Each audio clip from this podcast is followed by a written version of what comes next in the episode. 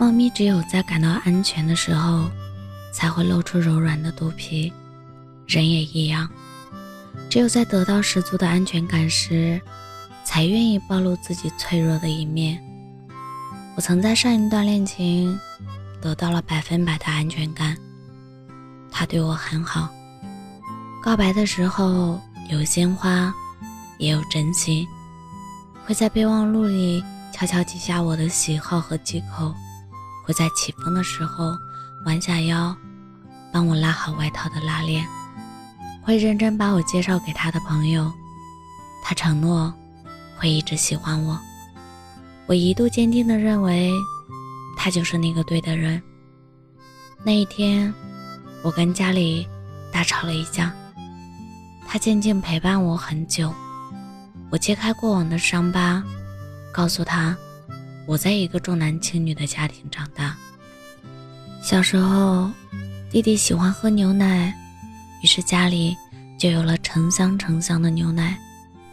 可爸妈从来没有考虑过。我是乳糖不耐受的体质。弟弟打碎了花瓶，得到的是一家人的呵护和关心；我摔碎了碗，得到的是一顿痛骂。但凡我跟弟弟发生争执，爸妈从来不问原因，只会一个劲地指责我。弟弟被捧在手心，而我就像一个附赠品，可有可无。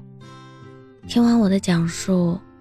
他抱紧了我，认真的说：“没关系，都过去了，我一定会好好对你。”阳光很好，清风徐徐，在他怀里的我，就像一只得到了安全感的猫咪，放心的哭了很久，也在心里暗暗庆幸，还好遇到了他。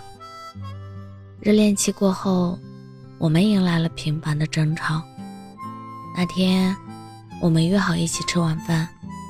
我在做饭的过程中不小心切到了手，便给他发消息，叮嘱他回来的路上帮我带一盒创可贴。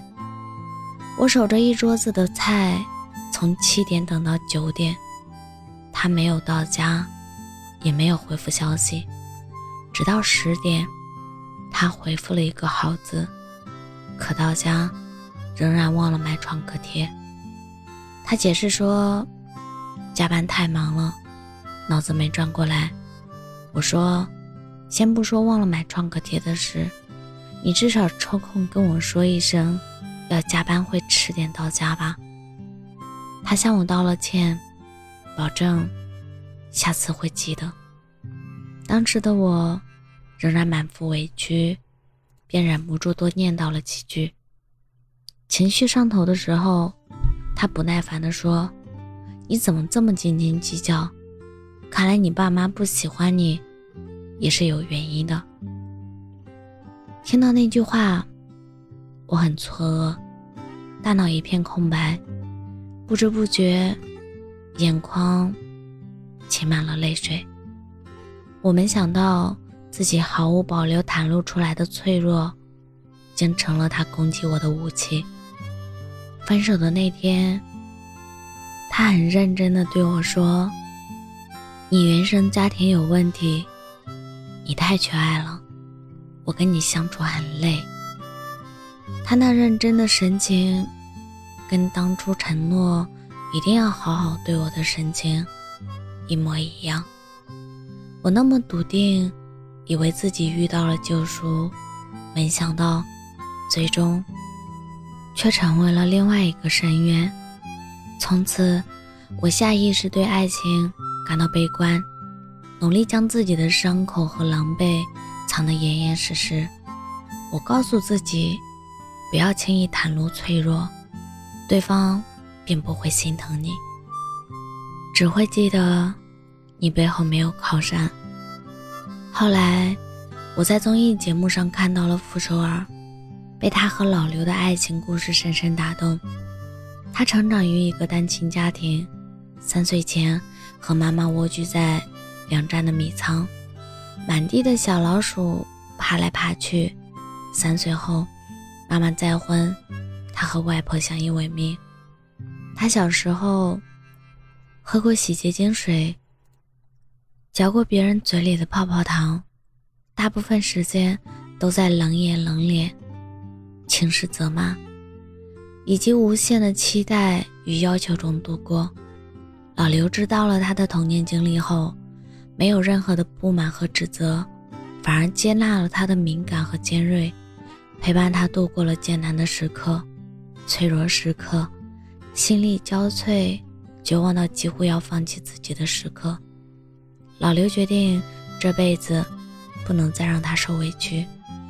傅首尔说：“老刘是他的一份礼物，如果没有遇到他，他不太可能会结婚。”看到傅首尔和老刘的爱情，我突然明白，并不是爱情不可信，而是错的人不可靠。袒露脆弱，可以使得彼此成为真正意义上离得很近的两个人，但前提是对方是对的人。换一句话说，袒露脆弱可以成为筛选伴侣的标准。好的伴侣会小心翼翼保护您的伤口，慢慢等着它结痂脱落；坏的伴侣只会无所顾忌，往你的伤口上撒盐。有这么一种说法，世上每个人都是被上帝咬过一口的苹果，终其一生，我们只是在寻找那个能填补我们内心缺陷、治愈我们伤口的人。有的人很幸运，遇见了愿意彼此治愈的伴侣；有的人运气比较差，内心被错的人增添了伤痕。但请你相信，总有一天，你也会迎来好运，遇见那么一个人，他会接纳你的一切，心疼你的所有，心甘情愿为你拖地。你为我遮风，我为你挡雨。我是真真，感谢您的收听，晚安。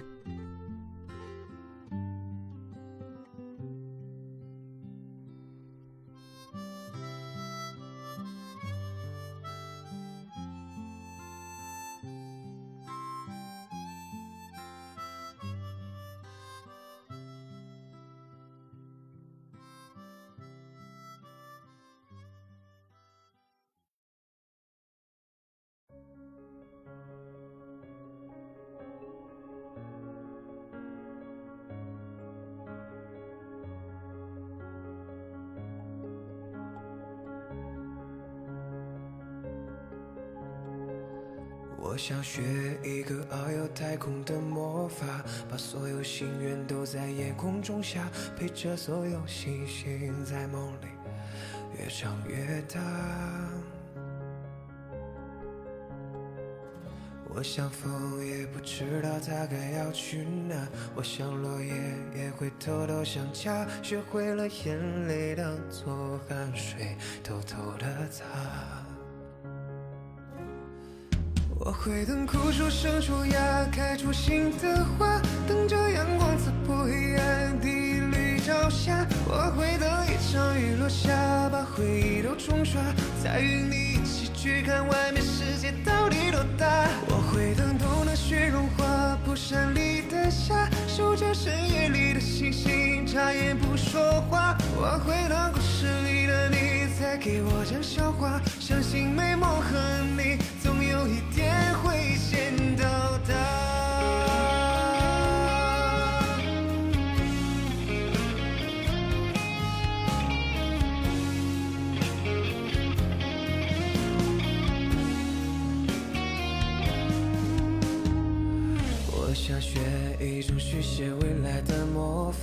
把所有未来都写在我笔下，想过给你最完美的回答。我想雨也不知道何时能停下，再坚强的人也会偷偷想家，学会了眼泪当做汗水，偷偷的擦。我会等枯树生出芽，开出新的花，等着阳光刺破黑暗，第一缕朝霞，我会等一场雨落下，把回忆都冲刷，再与你一起去看外面世界到底多大。我会等冬的雪融化，蒲扇里的夏，守着深夜里的星星，眨眼不说话。我会等故事里的你再给我讲笑话，